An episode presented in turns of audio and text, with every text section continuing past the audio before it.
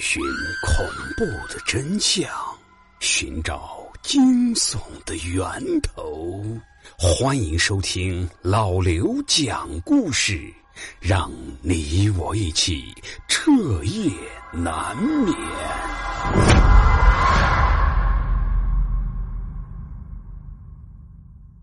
开往丰都城的午夜公交车，第三集。那是一座拱形的石桥，桥面上吊着一盏昏暗的小油灯，油灯下面有一个身形佝偻的老婆婆，正站在桥上，正在一碗一碗的给走过的人群喝着什么。小杨一惊，这莫不就是传说中的孟婆，在这给这些死了的人喝孟婆汤？小杨暗叫一声。完了，自己今天算是死定了。在孟婆面前，小杨的挣扎根本就是无济于事，很快的被灌了一大碗又黑又涩的黑黝黝的汤水进了肚子。可是奇怪的是，被灌了孟婆汤水的小杨并没有感觉到有什么不适，也没有感觉自己忘记了什么。略微思索了一下。小杨明白了，自己是活人，那个孟婆汤对自己根本起不到什么作用。眼看着小杨被灌了孟婆汤，那个一直抓着他的司机嘿嘿怪笑着松开了手，远去了。小杨摆脱了那个司机的控制，于是就左右打量着，看看怎么样才能逃出去。可是无奈。四处都是灰蒙蒙的一片，根本就没有路。小杨只能跟着那些个死人，挤挤挨挨的向前面推动着走着，前面就来到了一座灯火辉煌的大殿面前。大殿前戒备森严，四周林立着很多高矮胖瘦不一的手拿长矛的古装武士。小杨抬头仔细打量了一下，发现大殿的上方横立着一块巨大的牌匾，上面写着“阎罗殿”三个烫金大字。大殿迎面透出的冰冷透骨的寒气，让小杨情不自禁的打了一个寒战。阎罗殿，那不就是阎王爷的大殿吗？想到这里。小杨觉得一切似乎都不是那么可怕了。望着眼前鸦雀无声的一个个耷拉着脑袋、一点生气都没有的死人的队伍，小杨决定不等了，自己要主动抗争，要找阎王爷理论一下。就这样，小杨大步的从人群里面走了出来，直直的奔向阎罗殿的大门跑了过去。小杨的举动惊动了那些大殿的守卫。都齐齐的向小杨包围了过来。很快，小杨就被那群守卫死死的按倒在地上。小杨大声叫喊着：“阎王爷，阎王爷，我是被冤枉的，我是活人，被你们误抓过来了。”可是，一直都没有人说话，也没有因为小杨的举动而引起一点点骚动。人群还是那样的寂静与冷漠。绝望哭喊的小羊再一次被压到了队伍里面，那些守卫又木讷的回归了原处，似乎刚才是什么也没有发生过一般。哭哑嗓子的小羊明白了，这里的一切都是冷漠的，冷漠的让人更觉得心寒。很快，那种彻骨的寒冷让小羊再一次失去了斗志。失去了想活下去的勇气。慢慢的，小杨也变得木讷了，脸上挂着未干的泪痕，跟随着人群，慢慢的向前移动着。也不知过了多久，小杨终于被店内走出来的武士带到了阎罗殿里面。小杨无心观赏阎罗殿里的辉煌，只是觉得里面的灯光有一点刺眼。小杨被武士按倒在大殿上，抬头一看，上面坐着一个面如赤炭的一个肥肥壮壮的、头戴乌纱帽的一个男人。不用问，那就是传说中的阎王爷了。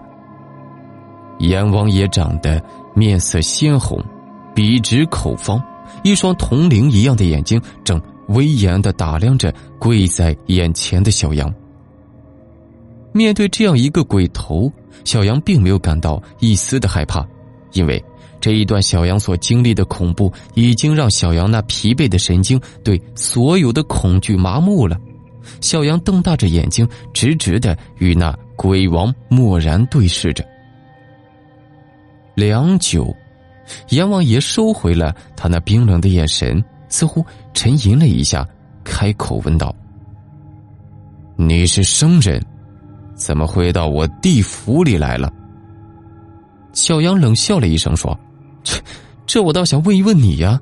我只不过是误打误撞拦了你们的公交车，就稀里糊涂的被带到这里了。”哦，那就怨不得我们了。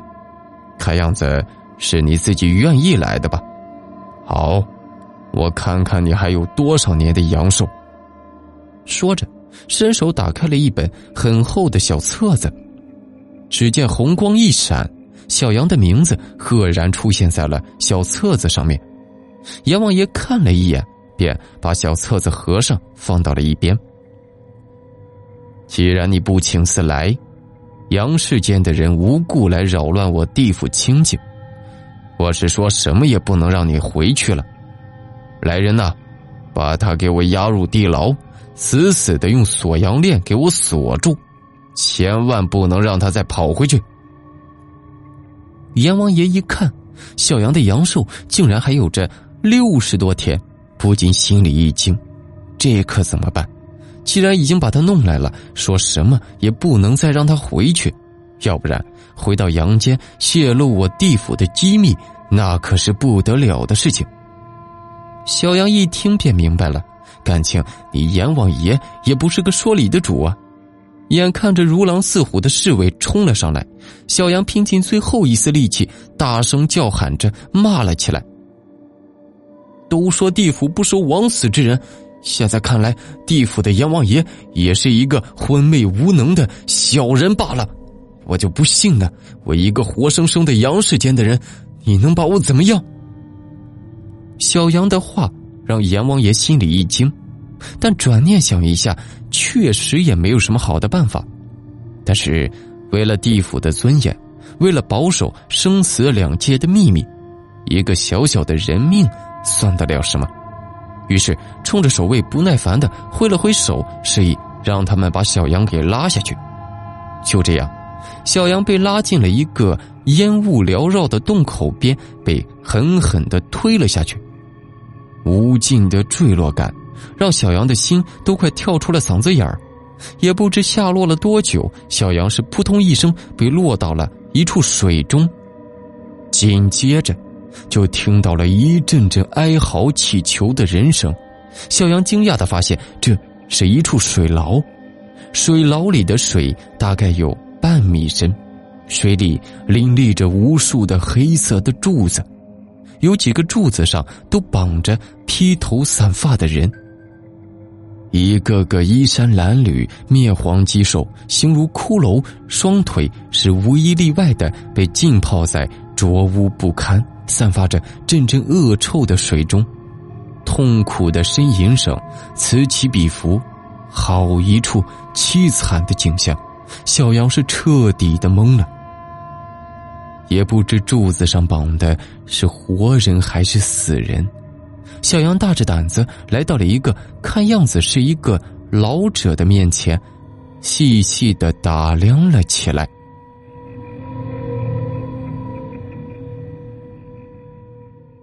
好的，各位，开往丰都城的午夜公交车第三集已经播讲完毕，喜欢本节目的不要忘记点赞转发到朋友圈，谢谢。在节目的最后，教给大家一个省钱的小妙招啊！如果您网购啊有想要购买的商品，先不要着急结账，添加微信公众号 API 二四零，把你想要购买的商品链接发给公众号，然后再按照流程下单，即可获得省钱优惠。淘宝、京东、饿了么、拼多多均可使用。记住是 API 二四零 API 二四零。